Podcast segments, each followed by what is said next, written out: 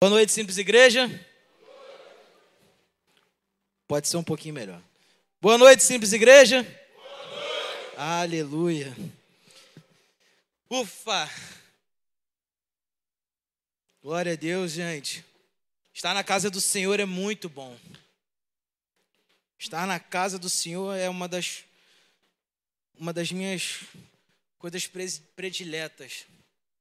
Não há lugar melhor para nós estarmos do que na presença do Senhor.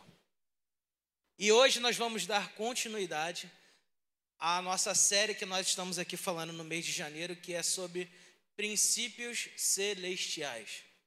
O primeiro episódio nós falamos sobre integridade. Quem esteve aqui no domingo passado assistiu, foi uma bênção. Quem gostaria de assistir para estar dando continuidade e não viu, nós disponibilizamos no nosso canal do YouTube, nós também disponibilizamos na nossa página do Spotify. Então, se você deseja estar hoje é, assistindo para complementar a, ao que você está escutando hoje, vá lá na nossa rede social, no YouTube, arroba Simples Igreja Oficial. Tudo que você quiser saber sobre a nossa igreja também você pode encontrar no nosso Instagram. E eu tenho certeza que você vai ser extremamente abençoado. Amém? Eu quero fazer uma pergunta. Eu sempre inicio as, os meus sermões com uma pergunta. E eu gostaria de fazer uma pergunta para todos nós nessa noite. Quantos de nós estamos contentes por estarmos vivendo o melhor ano de nossas vidas? Mas, Hugo, como é que você sabe que é o melhor ano das nossas vidas? A gente está no começo e está em janeiro. Eu não preciso me preocupar, porque o Deus a quem eu sirvo, ele não muda. As promessas reveladas na Bíblia a meu respeito, a teu respeito, não vão mudar também. Pode passar os anos, pode passar as épocas. Passou a Covid 2020, 2021, 2022. Estão falando que está querendo voltar, mas o que me manteve de pé em todos esses anos, é o que vai me manter de pé em 2023 é o Espírito Santo de Deus.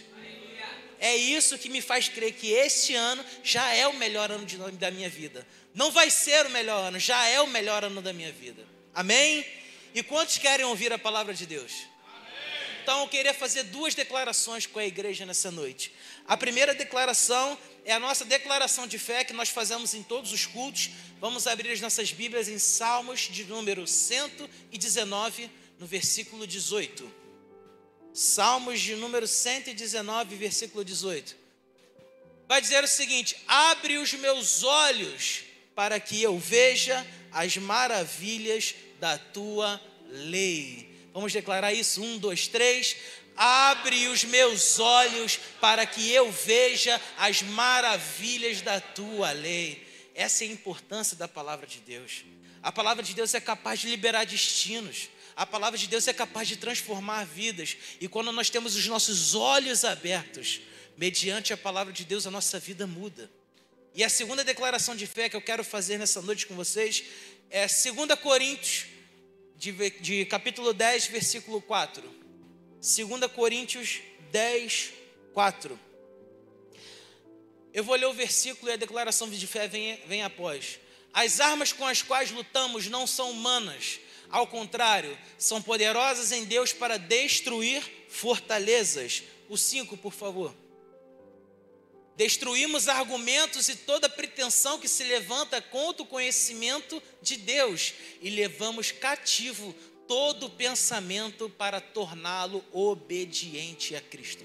Eu gostaria que vocês repetissem comigo. Eu levo todo pensamento cativo a Cristo e eu vou receber tudo aquilo que o Senhor tem para mim hoje. Aleluia. Vamos orar. Pai, nós te agradecemos. Muito obrigado. Obrigado, Senhor, por esse momento. Obrigado, Senhor, por esse dia. Obrigado, Senhor, por essa oportunidade de nós estarmos aqui nesse culto. Pai, nós te pedimos, ó Deus, que o Senhor possa submeter neste momento a nossa mente à Sua palavra. Pai, que nós possamos estar com os nossos corações como terra fértil para receber a semente do céu dentro de nós. E que os frutos dessa semente, ó Deus, não apenas edifiquem a nossa vida, mas que possam se multiplicar e edificar a vida das pessoas, Pai, que estiverem ao nosso redor. Senhor, que nós possamos ser carregadores da Tua glória, que a planta dos nossos pés, Pai, seja o nosso púlpito, Pai. Aonde nós formos, ó Pai, que nós possamos pregar a palavra de Deus incessantemente. É isso que nós pedimos e te agradecemos no nome de Jesus. Amém. Graças a Deus. O segundo episódio, o segundo capítulo da nossa série de mensagens sobre princípios celestiais é um posicionamento santo. E o versículo chave da mensagem de hoje está em Colossenses, capítulo 3, versículos 8 ao 10. Colossenses, capítulo 3, versículos 8 ao 10. Aqueles que possuem as suas Bíblias de papel, abram Aqueles que possuam as suas Bíblias eletrônicas, acessem Colossenses 3, do 8 ao 10. Todos encontraram? Aqueles que encontraram, digam amém. Quem não encontrou, diz ai de mim. Estou esperando. Estou esperando.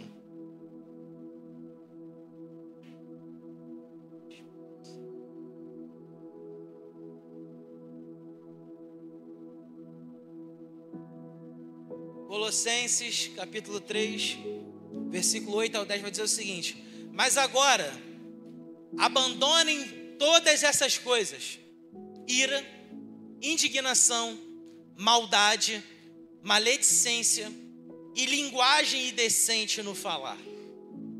Versículo 9. Não mintam uns aos outros visto que vocês já se despiram do velho homem com as suas práticas. E o versículo 10: E se revestiram do novo, o qual está sendo renovado em conhecimento à imagem do seu Criador. O tema da mensagem é posicionamento santo. E para a gente fundamentar isso, a gente precisa ir lá do princípio. O que, que é posicionamento? O posicionamento nada mais é do que a ação de se posicionar em relação a algo. Ou seja, tomar uma atitude e assumir um partido sobre determinado assunto. Quando nós paramos para pensar, todos nós temos um posicionamento sobre alguma coisa. É verdade ou não é? Se você chegar de repente e falar assim, Hugo, o que, que você acha sobre o, a desigualdade social? Eu tenho um posicionamento que é algo que eu acredito. Hugo, o que, que você acha sobre o, o, o efeito do clima no planeta Terra? Tenho um posicionamento sobre isso. E quando eu assumo um posicionamento, eu coloco aquilo que eu penso, aquilo que eu acredito, aquilo que eu construí e a minha credibilidade. Porque quando você vai se posicionar, você não fala o que você acha, você não fala o que você pensa, você acredita naquilo que é. Porque o posicionamento ele vai te colocar numa posição aonde as pessoas vão olhar para você e vão dizer: aquela pessoa acredita naquilo que ela fala. E quando eu e você entendemos isso, o nosso meio, ele começa a ter uma ótica diferente. Por quê? Porque você precisa ter um posicionamento diante das situações que o mundo está oferecendo para gente. Vamos botar aqui uma situação. Suponhamos que eu vi uma pessoa levantando da cadeira do cinema e esquecendo o celular. Qual o meu posicionamento? Aqui, ó, você esqueceu o seu celular. Poxa, bacana, gostei da sua atitude. Poxa, muito obrigado. Não sei o que, tal, isso, aquilo. Hugo, o que, que você acha sobre é, a, as finanças do, do nosso país? eu tenho um posicionamento assim, assim, assim, assado. E quando nós tomamos um posicionamento, as pessoas ao nosso redor começam a nos enxergar. De que forma? De uma maneira positiva ou de uma maneira negativa. Porque se a pessoa concorda com que você, com o seu posicionamento, ela vai dizer que ó, tá tudo certo. Se ela não concorda, ela vai dizer eu não concordo com seu posicionamento por causa disso, disso e disso, porque é o posicionamento dela. E quando eu e você começamos a entender isso, tudo no reino ele faz sentido. Tudo no reino faz sentido. Por quê? Porque a minha vida e a sua vida com Deus depende do nosso posicionamento diante desse mundo. Como assim, Hugo? Eu não sei o que você está querendo dizer.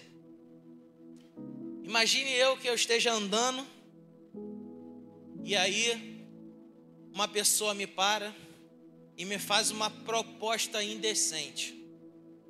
Proposta indecente pode ser uma proposta de dinheiro sujo, pode ser uma proposta para acabar com o meu casamento, pode ser uma proposta para acabar com a minha família. Eu não sei qual é a artimanha do diabo de amanhã para minha vida, mas de uma coisa eu tenho certeza: que aquele que me guarda é muito maior do que essas propostas. Mas pensa comigo, eu estou andando e recebo uma proposta indecente.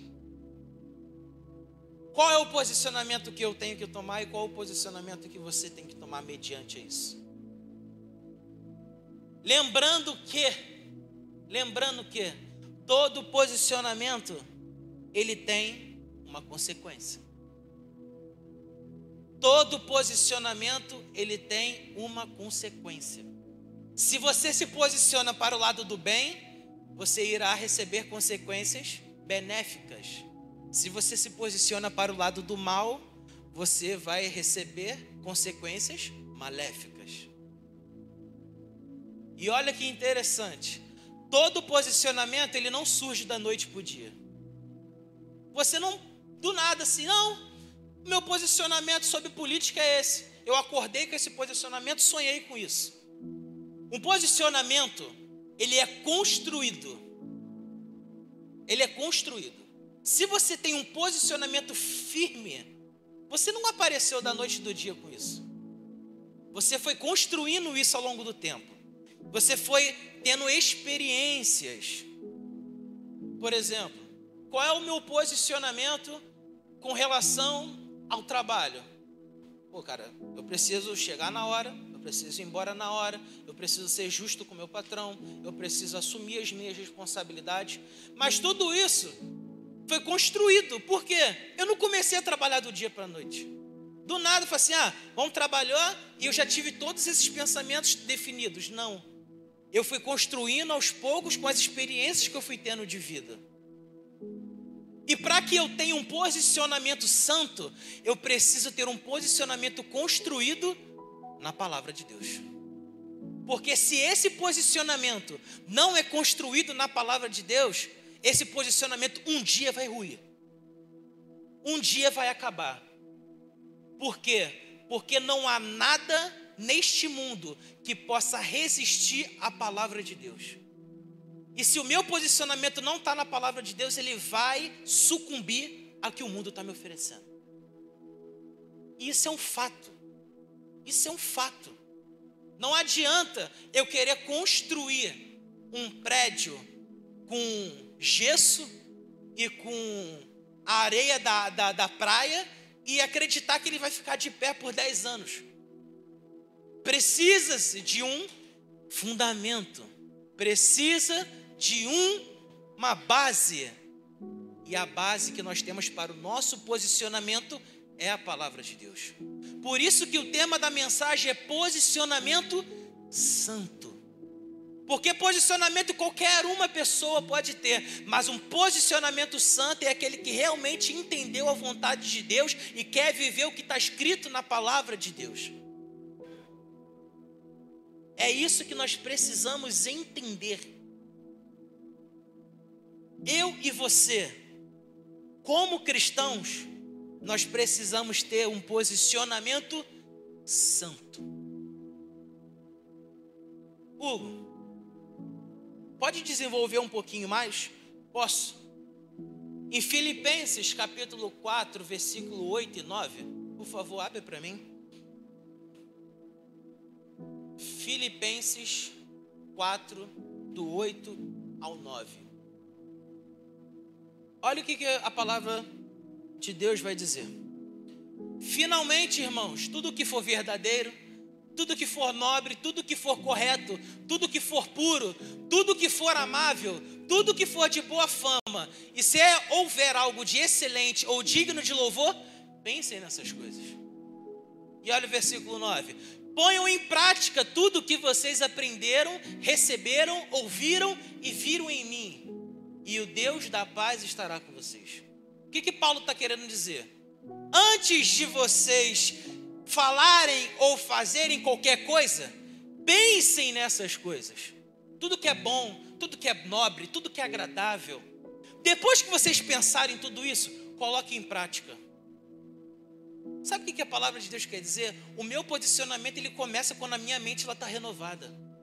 E renovada aonde? Na palavra de Deus. Paulo ele vai dizer: pensem nessas coisas. Eu não penso com o meu braço, eu não penso com a minha perna, eu não penso com o meu tronco, eu penso com a minha mente. E se a minha mente não está sujeita à palavra de Deus, ela se torna um lixo do inferno. E quando a minha mente está com o lixo do inferno, eu vivo tudo aquilo que o mundo está me oferecendo: medo, angústia, opressões, mas quando a minha mente ela está renovada pela palavra de Deus, eu vivo a plenitude da vida de Deus. E não sou eu que estou falando isso. O apóstolo Paulo está dizendo isso. O apóstolo Paulo está ensinando como nós devemos construir um posicionamento. Hugo, eu tenho dúvida sobre um posicionamento que eu deveria ter. Vai ler a palavra de Deus. Hugo, me perguntaram uma coisa e eu não sei o que responder. Vai ler a palavra de Deus. É o livro, já falei isso, falo isso todas as vezes e vou repetir mais uma vez. É o livro que nós lemos todos os dias ao lado do autor. Ele é mais atual do que o jornal de amanhã. Não adianta, isso aqui é um manual de vida. É o um manual de vida, tudo que a gente precisa da nossa vida está aqui na Bíblia. Às vezes a gente está querendo esperar, cara, eu estou passando por uma situação difícil, eu preciso me posicionar, eu preciso colocar, sabe, a, a, a minha decisão aqui nesse lugar. Eu vou esperar alguém me falar, eu vou esperar a irmã do coque chegar para mim, eis que te digo, varão, eis que te digo, varô. Vou esperar alguém chegar para mim e falar assim: olha, Deus está mandando te dizer, meu irmão, Deus já está te dizendo 24 horas por dia a vontade dele para a sua vida. Por que, que a gente não está querendo abrir a Bíblia e ler as Escrituras? Meu irmão, está com medo do futuro? A Escritura Sagrada vai dizer que o Senhor é o meu pastor e nada me faltará. Mas a gente está perdendo tempo. O nosso posicionamento santo começa quando eu me posiciono de frente para a Bíblia. Repare que você olhe para o espelho. O que, que você vai ver no espelho? O seu cabelo, você vai ver o seu rosto, você vai ver o seu corpo, você vai ver como que você está. Porque o, ref, o, o espelho ele é, faz o reflexo daquilo que você tem exteriormente. Mas quando você olha para a Bíblia e você começa a se ver nas Escrituras, aí a coisa começa a mudar. Por quê? Porque está refletindo o seu interior. Quando você olha para a Bíblia e vê todas as características de Jesus impressa dentro do seu coração, você começa a caminhar para um posicionamento santo. Eu sei que às vezes é duro de ouvir isso, mas nós não podemos, como cristãos, deixar de ter uma vida devocional com Deus, uma vida de leitura diária uma vida de oração. A gente não pode passar um minuto da nossa vida sem pensar em Jesus. Ele é o motivo da gente levantar, ele é o motivo da gente deitar, ele é o motivo da gente ir e voltar e nada nos acontecer. A nossa mente precisa estar em Jesus todos os dias. Todos os dias. Eu queria liberar hoje algumas chaves para gente nessa noite. Vocês estão comigo? a primeira chave é santidade gera posicionamento. Santidade gera posicionamento. Da onde que você tirou isso? Da Bíblia. Vamos abrir em Daniel, capítulo 1, versículo 1 a 8. Uma leitura um pouco extensa. Mas eu quero falar um pouco sobre a vida de Daniel. Daniel, capítulo 1, versículo 1 a 8.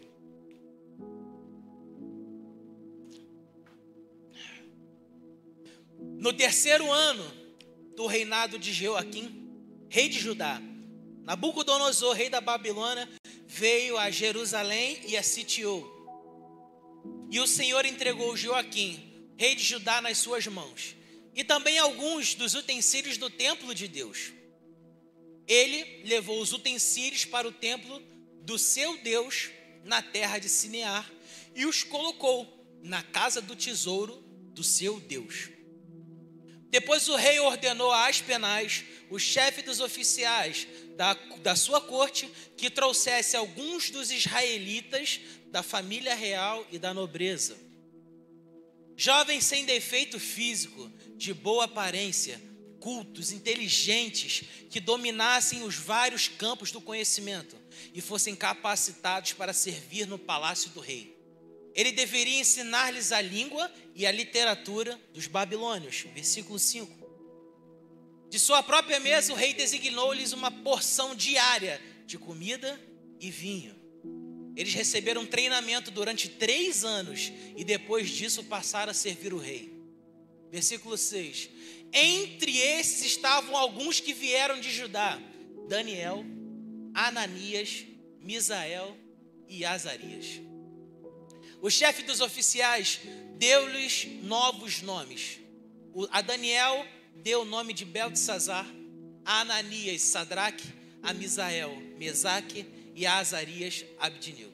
Agora prestem atenção no versículo 8. Daniel, contudo, decidiu não se tornar impuro com a comida e com o vinho do rei. E ele pediu aos chefes oficiais permissão para se abster deles. O que é santidade? Santidade, o conceito bíblico de santidade, ele não está ligado à perfeição. O conceito bíblico de santidade não é sobre eu preciso ser o, o, o perfeitão, sabe? Eu não posso ter erro nenhum, eu sou o santão. Não é isso. Os utensílios do templo de Deus, eles eram perfeitos? Eles eram todos simetricamente iguais? Eles tinham a mesma pintura? Eles tinham as mesmas medidas? Eles não tinham. Mas uma coisa eles tinham em comum: santidade significa separados por Deus, que vem da palavra kadosh, os utensílios do templo eles eram separados. Santidade não significa perfeição. Santidade significa separação. Separado de quê? Os utensílios do templo eles não estavam em qualquer lugar, estavam no templo de Deus. Santidade é a nossa separação para estarmos debaixo da vontade de Deus. Eu falei aqui semana passada, a palavra de Deus diz: onde duas ou mais pessoas estiverem reunidas em meu nome, ali o Senhor se faria presente. Então quer dizer que qualquer duas pessoas pode se reunir, chamar a Deus e Deus vai aparecer? Onde duas ou mais pessoas em santidade estiverem reunidas em meu nome, ali o Senhor se fará presente.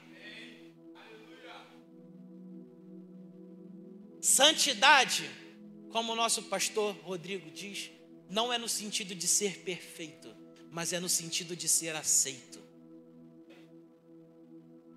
E sabe qual é a maior mentira que o diabo quer contar para nós sobre santidade? Olha o versículo 9 e o versículo 10. Daniel 1, 9 e 10. Presta atenção. Nós já entendemos o conceito de santidade. Só que o diabo ele quer mentir para a gente sobre a santidade de Deus. o versículo 9 vai dizer o seguinte: E Deus fez com que o homem fosse bondoso para com Daniel e tivesse simpatia por ele. No versículo 8, Daniel pediu permissão para se abster da comida e do vinho do rei. E aí, no versículo 9, ele conseguiu isso. E Deus fez com que o homem fosse bondoso para que Daniel, para com Daniel e, te, e tivesse simpatia por ele. Agora prestem atenção no versículo 10. Apesar disso, ele disse a Daniel: Tenho medo do rei, o meu senhor, que determinou a comida e a bebida de vocês.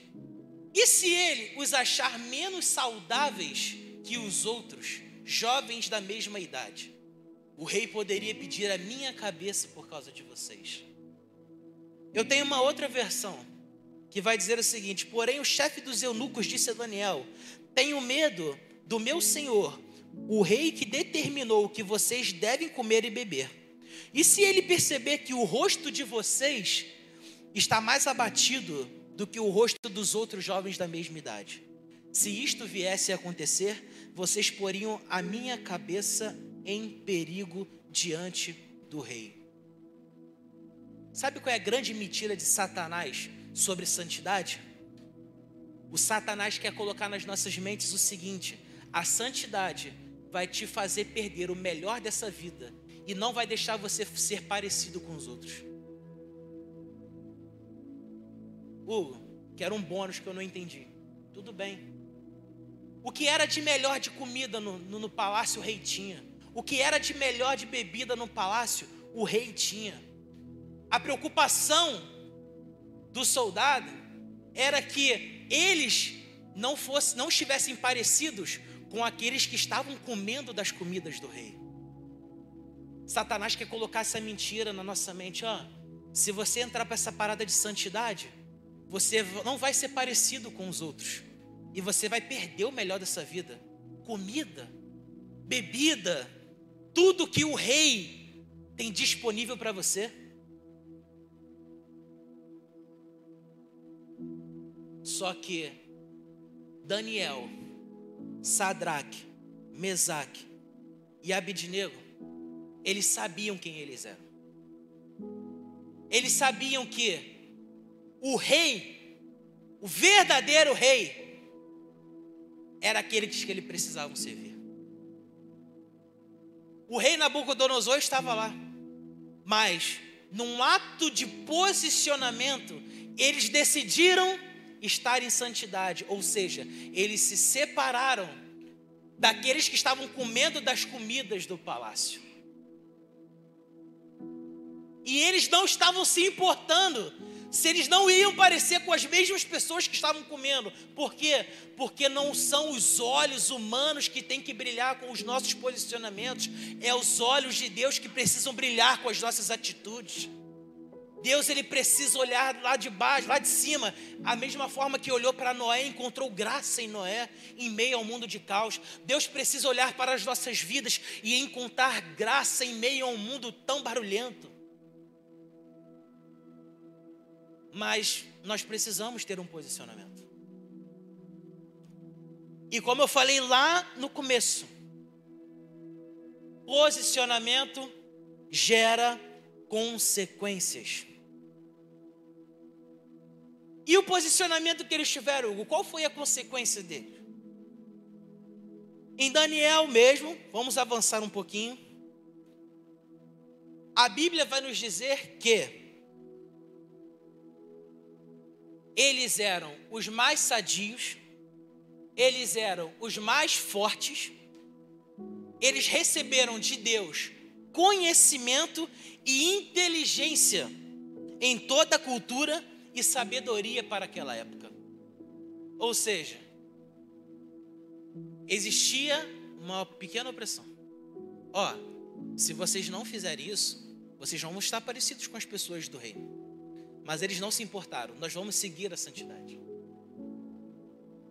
E olha aqui, Daniel capítulo 1, versículo 18 ao 20. Daniel 1, 18 ao 20. Ao final do tempo estabelecido pelo rei para que os jovens fossem trazidos à sua presença, o chefe dos oficiais os apresentou a Nabucodonosor. Ao 19. O rei conversou com eles e não encontrou ninguém comparável a Daniel, Ananias, Misael e Azarias. De modo que eles passaram a servir o rei. O rei lhes fez perguntas sobre todos os assuntos que exigiam sabedoria e conhecimento e descobriu que eram dez vezes mais sábios que todos os magos e encantadores do seu reino.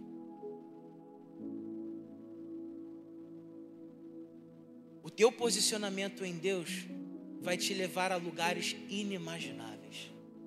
Assim como levou Daniel, Sadraque, Mesaque e Abidnego a servir o rei, a serem dez vezes mais inteligentes que todos aqueles que estavam à disposição do rei, Deus ele está preparando você para estar em lugares grandes, para que o nome do Senhor esteja em lugares grandes.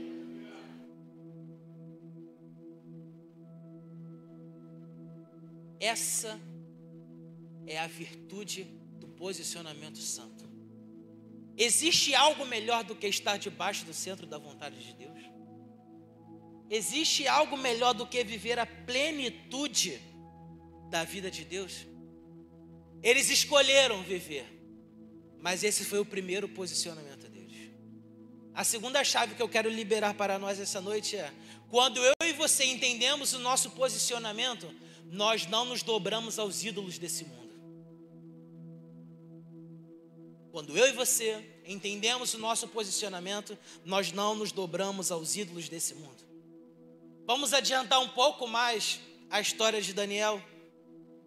Vamos colocar agora a, na parte de Daniel, capítulo 3, versículo 4 e 6. Daniel, capítulo 3, versículo 4 e 6.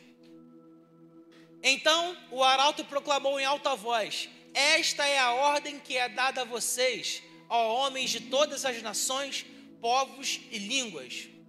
Quando ouvirem o som da trombeta, de pífaro, da cítara, da harpa, do saltério, da flauta dupla e de toda espécie de música, prostrem-se em terra e adorem a imagem de ouro que o rei Nabucodonosor ergueu. Quem não se prostrar em terra e não adorá-la, será imediatamente atirado numa fornalha em chamas. Eu tenho uma pergunta para nós nessa noite. Quais são os ídolos que estão se levantando nesse mundo e nós estamos nos dobrando em direção a eles. O que, que um ídolo significa? É tudo aquilo que toma lugar no nosso coração. É tudo aquilo que rouba o lugar de Deus no nosso coração. O que tem roubado o lugar de Deus nas nossas vidas nos dias de hoje? Quais são os ídolos que estão se levantando que estão tomando o lugar de Deus nas nossas vidas. Aquele que se dobra aos ídolos desse mundo, coloca tudo ao seu redor em perigo. Tudo. Sabe o que é tudo? Sabe o que a palavra tudo significa no grego? Tudo. Do inglês, tudo. Do latim, tudo. Do hebraico, tudo. E sabe o que é tudo? É tudo. Sua família, sua casa, seus filhos, trabalho. Quando nós nos dobramos aos ídolos desse mundo, estamos colocando tudo a perder. Tudo. Mas existe, oh Espírito Santo, existe uma pessoa que pagou o preço para nos dar autoridade sobre todas as adversidades que o mundo vem nos oferecer autoridade conquistada na cruz para as nossas vidas. E essa autoridade ela vem junto com o nosso posicionamento. Vamos avançar um pouco. O versículo 12 e versículo 13. Daniel 3, versículo 12 e versículo 13. A ordem foi dada. E aonde que estão os quatro? Lá do começo da história. Aonde que estavam lá Sadraque, Mesaque e Abidnego? Onde é que eles estão envolvidos nisso? Foi dito ao rei, olha o seguinte, ó, mas há alguns judeus que nomeaste para administrar a província da Babilônia, Sadraque, Mesaque e Abidinigo, que não te dão ouvidos, ó rei. Não prestam culto aos teus deuses, não adoram a imagem de ouro que mandaste erguer. Versículo 13. Então Nabucodonosor, furioso, mandou chamar Sadraque, Mesaque e Abidinigo. E assim eles foram conduzidos à presença do rei. Imagine a situação. Havia ordem para que todo mundo se prostrasse quando os instrumentos tocassem. Mas Sadraque, Besaque e Abidnego não se dobraram aos ídolos daquela época. Eu falei no princípio, posicionamento tem consequência. A consequência do mundo chegou para eles. O rei Nabucodonosor ficou furioso. E qual era a ordem? Quem não se prostrasse ia para a fornalha de fogo. E aí, imagine humanamente falando, Sadraque, Mesaque e Abednego indo de encontro ao rei. O que, que tu acha que ele vai falar? Pô, não sei, cara, a gente não fez nada de errado. Poxa, mas eles falaram que era para a gente se prostrar. Eu sei, mas a gente só se prostra ao nosso Deus vivo, não ao Deus deuses desse mundo. Ah, vamos ver o que, que ele vai falar. E aí, chegaram na presença do rei. E quando eles chegam na presença do rei, nós temos a nossa terceira chave, que é: não podemos ter medo de nos posicionarmos. Não podemos ter medo de nos posicionar. Sadraque, Mesaque e Abidinego estavam indo em direção da morte. Eles estavam indo em direção ao limite daquilo que eles achavam assim, poxa, foi muito bom o que a gente fez até aqui, mas agora a gente vai morrer. Por mais que eles soubessem o propósito, o Deus a que eles serviam, já estava uma sentença de morte declarada para eles. Eles já estavam indo para o matador, gente. Acabou. Adeus, Sadraque, Mesaque e Abidinigo. Olha o que, que vai dizer em Daniel 3. Vamos avançar mais um pouco. Nos versículos 14 ao 18. Daniel 3, 14 ao 18. Nabucodonosor lhes disse: É verdade, Sadraque, Mesaque e Abidnego, que vocês não prestam culto aos meus deuses, nem adoram a imagem de ouro que eu mandei erguer. Ou seja, ó, na perna. O 15. Pois agora, quando vocês ouvirem o som da trombeta, do pífaro, da cítara, da harpa, do saltério, da flauta dupla e de toda espécie de música, se vocês se não consegui ver. Se vocês se dispuserem a prostrar-se em terra e a adorar a imagem que eu fiz, será melhor para vocês. Mas se não a adorarem, serão imediatamente atirados numa fornalha em chamas. E que Deus poderá livrá-los das minhas mãos? Segura aqui no, segura no 15. Nabucodonosor foi para intimidar eles. Olha só. Se a música tocar e vocês não se dobrarem, vocês vão morrer. Mas se vocês se dobrarem, vai ser melhor para vocês. Eu posso dar uma aliviada. Eu posso botar vocês na prisão, depois vocês voltam, porque vocês são muito bons. Estou parafraseando aqui, gente. Então, houve uma intimidação. E a pergunta que eu faço para nós nessa noite é: o que tem nos intimidado a ponto de nós não nos posicionarmos? diante da palavra de Deus. O que tem nos intimidado a ponto de nós negarmos os princípios bíblicos que Deus quer imprimir em nossos corações. O inferno ele vai tentar intimidar a nossa vida. O inferno ele vai tentar intimidar a nossa casa. Mas olha o que, que vai dizer no 16, no 17 e no 18. Sadraque, Mesaque e Abednego responderam ao rei. Fiquei imaginando essa cena. Eles respondendo. Ó Nabucodonosor, não precisamos defender-nos diante de ti. Se formos atirados na fornalha em chamas, o Deus a quem prestamos culto pode livrar-nos, e ele nos livrará das tuas mãos, ó Rei. Mas se ele não nos livrar, saiba, ó Rei, que, que não prestaremos culto aos teus deuses, nem adoraremos a imagem de ouro que mandaste erguer. Eles não tiveram medo de se posicionar, mesmo diante da morte. E hoje, e hoje, nós estamos com tanto medo de nos posicionarmos por uma intimidação desse tamanho que o diabo está querendo colocar na nossa frente. Sadraque, Mesaque e Abednego estavam diante da morte, era o fim da vida deles, mas eles disseram: O Deus a quem servimos pode nos livrar. Mas eles também disseram: Se ele não nos livrar, Desculpa, mas não vai adiantar nada, porque nós não vamos nos dobrar ao, à estátua que você ergueu.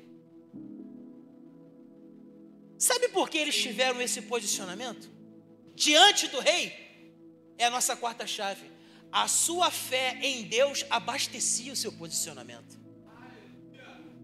A sua fé em Deus abastecia o seu posicionamento. Ei, a fé que eles tinham em Deus abastecia a posição que eles estavam diante do rei. Podia vir a morte, podia vir o esquartejamento, podia vir o que viesse, mas eles não iriam se dobrar. Eles não iriam se dobrar diante daquela estátua, porque a nossa adoração precisa ser única ao Deus vivo que nós servimos. Uh, a fé abastecia o posicionamento deles, mas o que é fé? O que é fé? Hebreus 11, 1 vai dizer o seguinte: ora, a fé é a certeza daquilo que esperamos e a prova das coisas que não vemos. E aí vem, sabe, uma das coisas mais impactantes dessa parte. Eles estavam com fé de que Deus poderia livrar eles da, da, da fornalha. E o que, que a Bíblia vai nos dizer em 2 Coríntios capítulo 5, versículo 7? Abre, por favor. Porque vivemos por fé e não pelo que vemos. Eles olharam para a fornalha, eles oraram, olharam para o decreto de morte, eles olharam para o rei, os olhos humanos deles poderiam estar até vendo uma situação totalmente desfavorável, mas os olhos da fé já estavam enxergando a plenitude da vida de Deus, já estavam enxergando a vontade de Deus sendo depositada sobre a vida deles. Quantas situações eu e você já não rompemos, quantos posicionamentos que um dia nós já demos, mas nós não tivemos fé para podermos sustentar esse posicionamento. A gente tem um posicionamento em Deus, mas nós precisamos sustentar isso até o final. Se eu digo que eu sou de Deus, eu sou de Deus até o final. Se eu digo que eu não vou me render, eu não vou me render até o final. Se eu digo que eu não vou fazer, eu não vou fazer até o final, porque aquele que me garante a vitória já está preparando. Já está preparando. Oh, Espírito Santo. Preste atenção no que eu vou falar para vocês. A verdadeira fé é colocar a sua confiança total em Deus e em Sua bondade. Hugo, qualquer um pode ter fé? Fé só é fé quando está em Deus. Tudo aquilo que não está em Deus é otimismo. A fé é as impossibilidades sendo realizadas diante dos meus olhos humanos. E só Deus é capaz de realizar o impossível. Então, se não está em Deus, não é fé, é otimismo, é crença, ah, eu acredito que vai dar certo. Eu tenho uma esperança que vai dar certo. Se não estiver em Deus, o impossível não irá acontecer. Não adianta. Não adianta. Nós só temos fé quando nós estamos em Deus. Fora isso, não é fé. não é fé. E essa é a verdadeira fé, confiar em Deus e em sua bondade. Porque se ele livrar da fornalha, ele é Deus. Mas se ele não livrar, ele continua sendo Deus. Independente do que aconteça, ele continua sendo bom, ele continua sendo Deus. Mas por que que não aconteceu? Por que, que sabe, por que, que as coisas não aconteceram? Eu queria entender. Gente, não queiram entender Deus. A gente está querendo colocar Deus dentro da nossa cabeça. Olha o tamanho da nossa cabeça. A gente está querendo limitar o nosso Deus que é incompreensível. Irmão, existem mistérios que a gente nunca vai saber. Existem mistérios que não vão ser revelados para a gente, mas não importa, por quê? Porque o meu Deus, Ele cuida de mim e Ele tem as melhores coisas para a minha vida. Se Ele vai me colocar numa situação, numa legal, é, mas se não acontecer também, não importa, porque o Deus a quem eu sirvo me resgatou das trevas, o Deus a quem eu sirvo me deu vida, e eu não posso ficar me colocando diante de Deus. Ah, Deus, poxa, você não fez, caramba, eu vou te dar as costas porque eu achei que você era bom. A bondade de Deus é infinita, não muda, não falha. E por que, que a gente está dando as costas para Deus? Sadraque, Mesaque e Abednego poderiam ter dado as costas para Deus, mas eles já estavam vislumbrando a eternidade, já vislumbravam a vontade de Deus. O que está faltando para nós, como igreja, vislumbrarmos a vontade de Deus, abastecer, abastecer o nosso posicionamento com a nossa fé. E a nossa fé precisa estar depositada onde? Naquele que não muda, Jesus Cristo. A pedra que os construtores rejeitaram tornou-se a pedra angular. Quem é a pedra angular? Jesus Cristo, nosso Senhor e Salvador. É nisso que a nossa fé precisa estar depositada. É nisso que o nosso posicionamento precisa estar depositado. Oh Deus, aleluia. Confiar na soberania de um Deus bom fortalece o nosso posicionamento. Nós precisamos confiar. Qual o segredo da fé? eu tenho plena convicção de que isso vai acontecer.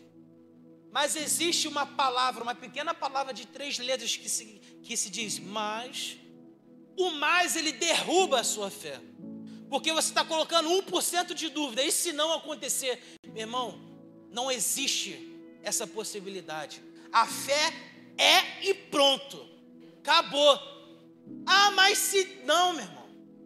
Se Deus fizer, Ele é Deus, mas se não fizer, Ele é Deus. Mas a minha fé continua baseada nele. Os meus princípios estão baseados nele. A minha vida está depositada nele. Oh, Jesus. E qual foi o resultado? Qual foi o resultado? Sadraque, Mesaque e Abednego disseram: Ó, não vamos nos dobrar. Ponto. E aí? O que, você vai fazer? Fica imaginando né, cena. O que, que você vai fazer? Ah, o rei falou assim: Versículo 19, Daniel 3, 19, e nós vamos até o 26, por favor. 19. Nabucodonosor ficando tão furioso, imagina ele ficando vermelho, a coroa balançando na cabeça dele, ele se tremilicando todo. Nabucodonosor ficou tão furioso com Sadraque, Mesaque e Abidnego, que o seu semblante mudou deu ordens para que a fornalha fosse aquecida sete vezes mais do que o costume. Ou seja, a morte seria extremamente trágica e dolorosa. E ordenou que alguns dos seus soldados mais fortes do seu exército amarrassem Sadraque, Mesaque e Abidnego e os atirassem na fornalha em chamas. E os três homens, vestidos com seus mantos, calções, turbantes, e outras roupas foram amarrados e atirados na fornalha extraordinariamente quente. A ordem do rei era urgente e a fornalha estava tão quente que as chamas mataram os soldados que levaram Sadraque, Mesaque e Abednego. Estava tão quente, gente, que as pessoas que só estavam do lado de fora e jogaram morreram. E estes três caíram amarrados dentro da fornalha em chamas. Ou seja, acabou. Morreu. Todo mundo lá fora assistindo. Poxa, eles eram tão bons, tão bonitos. Eles ajudavam tanto a gente. Daqui a pouco,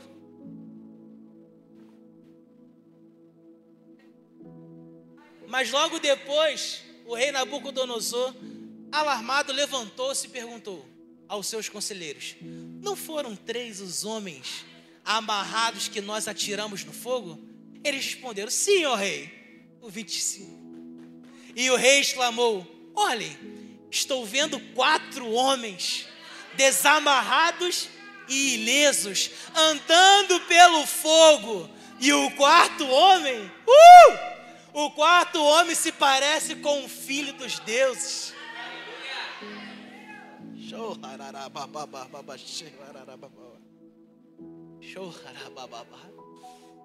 26. Então Nabucodonosor aproximou-se da entrada da fornalha em chamas e gritou: Sadraque, Mesaque e Abidnego, servos do Deus Altíssimo, saiam, venham aqui.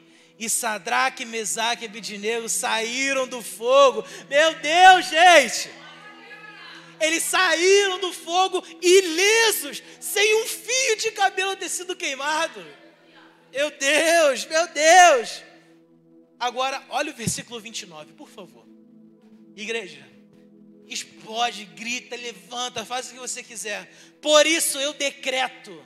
O rei estava fazendo um decreto. Uma coisa que todo mundo precisava fazer.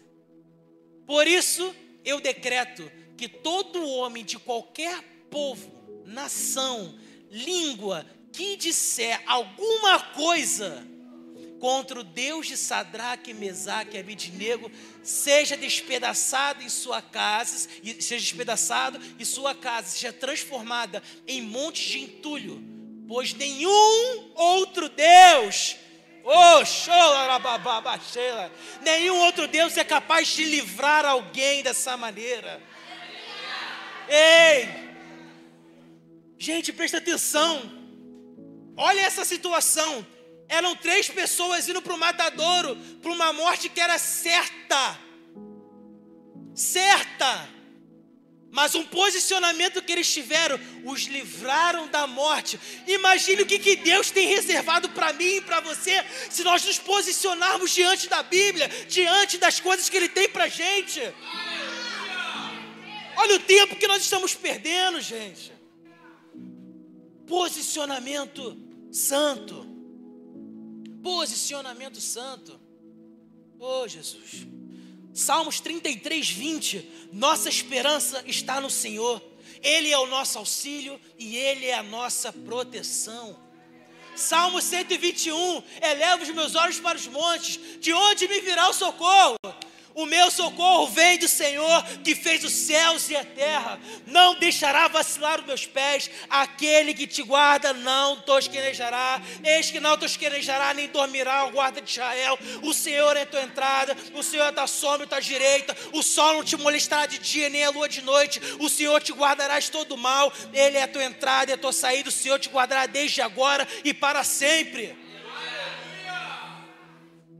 Salmo 91, 7: Mil cairão ao meu lado, dez mil cairão à minha direita, mas tu não serás atingido. Meu irmão, a morte não pode parar a sua vida. Eu estou querendo dizer, gente, eu, eu acabei de pensar no que eu falei. Não é a morte em si, mas o medo da morte não pode parar a gente. Ah, meu Deus, o que, que eu vou fazer se eu morrer e tal, isso, aquilo, meu irmão? Paulo já tinha entendido isso. A morte é lucro. Por quê? Porque a gente vai estar de encontro com o Pai lá no céu, dizer: Oh!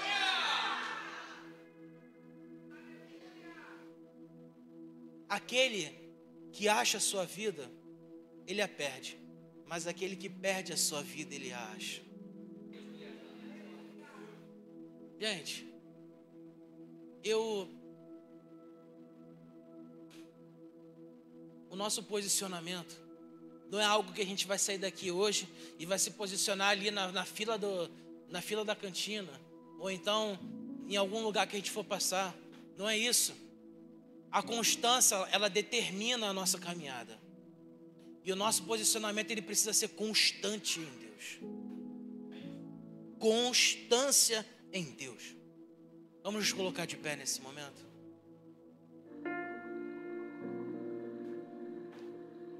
Os homens que foram citados hoje, eles poderiam ter vendido seus posicionamentos. Eles poderiam ter falado assim, cara, eu estou numa situação muito boa, eu estou num reino muito bom, eu tenho de tudo do bom e do melhor. Para que que eu vou me preocupar em querer morrer? Eu vou me dobrar a esse Deus. Eu vou seguir aquilo que o rei estava falando. Mas do que adianta achar a própria vida e a perdê-la? Quando nós perdemos a nossa própria vida em favor de Jesus Cristo, nós achamos a verdadeira vida.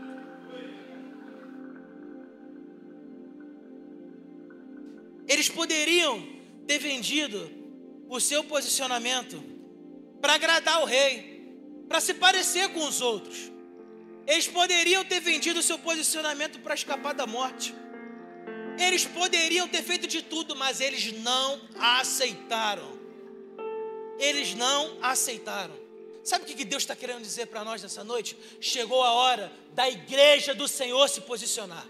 Chegou a hora de nós buscarmos santidade incessantemente. Chegou a hora de nós não nos dobrarmos mais aos ídolos desse mundo. Chegou a hora de nós não termos mais medo das opressões do inimigo. Chegou a hora de nós colocarmos a nossa fé ativa e abastecer o nosso posicionamento.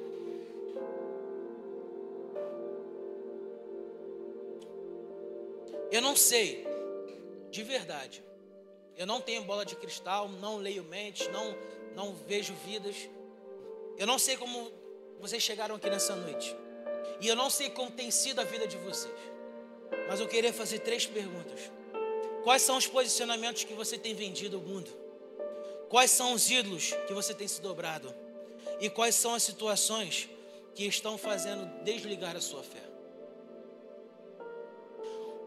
Quando nós nos posicionamos em Deus, Nada é capaz de roubar a nossa paz, nada é capaz de roubar o nosso sono, nada é capaz de roubar a nossa alegria, nada é capaz de roubar o nosso futuro. Jeremias 29, 11 vai dizer o seguinte: Porque eu bem sei que pensamentos eu tenho a vosso respeito. Imagine você ser, sabe, você, você ser alvo dos pensamentos de Deus. Imagine porque eu bem sei que pensamentos eu tenho a vosso respeito, planos de fazê-los prosperar e não de causar dano, planos de lhe dar esperança e um futuro. Existe um futuro de Deus preparado para as nossas vidas, mas também precisa-se de um posicionamento para que esse futuro seja acessado. E eu gostaria de orar por nós nessa noite.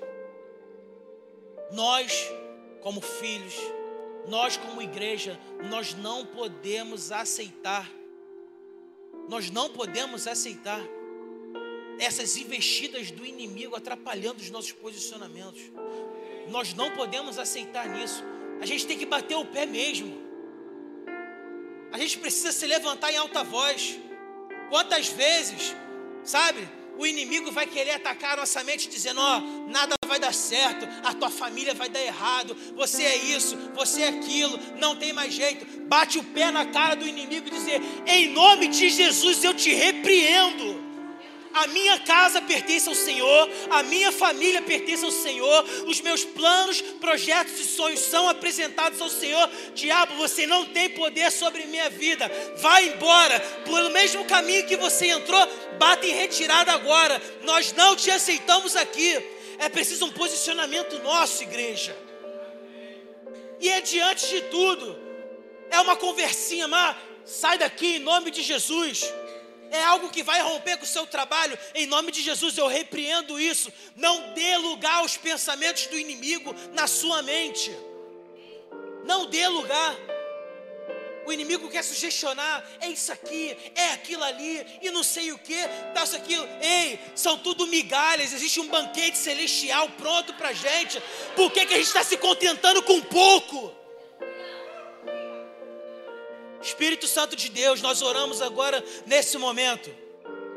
Deus, e repreendemos agora toda ação do inimigo, toda e qualquer cilada que Ele queira nos fazer, ó Pai, cair com o nosso posicionamento, nós anulamos agora em nome de Jesus, porque o nosso posicionamento está firmado na Sua palavra, o nosso posicionamento está firmado em Ti, Jesus, e nós não nos dobraremos, e nós não cederemos, e nós não pararemos, nós avançaremos, nós iremos prosseguir em direção ao alvo que é o Senhor em nome de Jesus.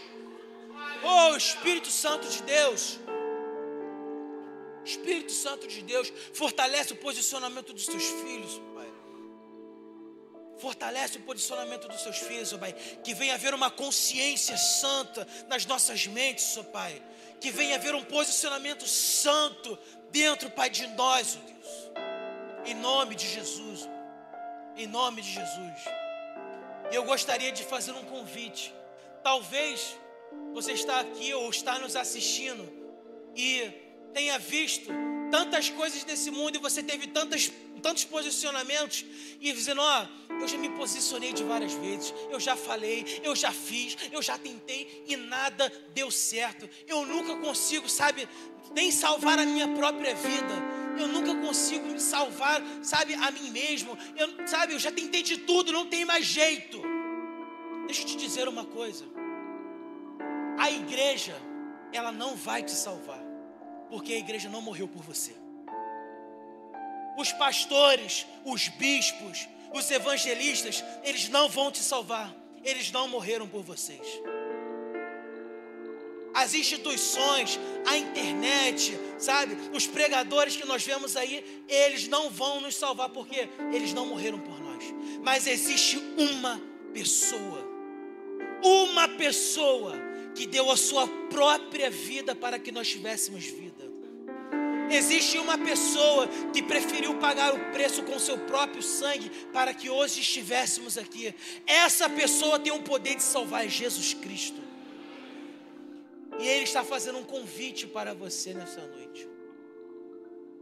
Existe alguém aqui, ou nos assistindo, que não aguenta mais a vida que está levando, que já chegou até um ponto de desistir, mas que encontrou em Jesus um caminho a ser seguido, um caminho de paz, um caminho de, de alegria. Existe alguém hoje que deseja mudar totalmente de vida, totalmente, deixar tudo para trás, todas as coisas. Deus ele não se lembra do teu passado quando você o aceita como seu único suficiente Salvador. Ele não lembra mais de nada. Mas ele quer você viver uma vida nova com ele. Existe alguém hoje que deseja aceitar Jesus Cristo como seu único suficiente Salvador. Ou alguém que já se posicionou uma vez diante da palavra de Deus, mas que rompeu o seu posicionamento, mas hoje dizendo: Eu não posso mais viver nesse mundo, o meu posicionamento precisa ser no Senhor. Existe alguém que deseja aceitar Jesus como seu único suficiente Salvador, ou existe alguém que deseja voltar para os caminhos do Senhor? Eu quero orar pela sua vida. Levante sua mão, eu só quero orar por você, não quero mais nada. Eu apenas quero dizer para você que existe vida, existe uma nova chance, existe um novo caminho, existe uma pessoa que te ama, que te cuida e quer te fazer o melhor. Existe alguém hoje que deseja aceitar Jesus ou voltar para os caminhos do Senhor? Levante sua mão, eu quero orar por você. Amém. Glória a Deus.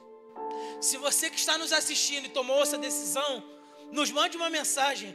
Pode ser no Instagram, pode ser no Facebook, pode ser no YouTube, dizendo: Ó, oh, eu assisti esse culto e eu aceitei Jesus. Eu quero me posicionar agora para viver uma vida plena com Ele, mas eu não sei o que, que eu faço. Eu preciso de ajuda. Nós vamos ter o prazer de te ajudar. Mas eu queria que você que está nos assistindo, que tomou essa decisão, que repetisse essa oração com toda a igreja que está aqui. Todos nós vamos repetir essa oração. Deus, eu aceito Jesus Cristo como meu único e suficiente Salvador. Eu me arrependo dos meus pecados, eu o confesso em fé e estou pronto para viver a plenitude da sua vida. Em nome de Jesus, quantos podem aplaudir o nome do Senhor? Aleluia! O Senhor é bom. Em todo tempo, em todo tempo, Senhor é bom, amém? Vamos nos despedir nesta noite. Estenda suas mãos como se estivessem recebendo algo. Pai, muito obrigado por este culto. Obrigado, Senhor, por esse momento que nós tivemos aqui. Pai, que nós venhamos, ó Pai, durante a nossa caminhada, Pai, a partir de hoje, ó Pai, mantemos, ó Pai, o nosso posicionamento, Pai, no Senhor, ó Pai. Senhor, que nós não venhamos nos dobrar aos ídolos desse mundo, que nós venhamos abastecer o nosso posicionamento com a nossa fé em Ti, que nós possamos, ó Pai, seguir em direção ao alvo, em nome de Jesus. Que a graça do nosso Senhor e Salvador Jesus Cristo, o amor de Deus, o Pai, a comunhão e a consolação do Espírito Santo esteja sobre nós. Que Deus nos abençoe. Vão em paz. Se vocês receberam essa palavra em seu coração, aplaudam o nome do Senhor.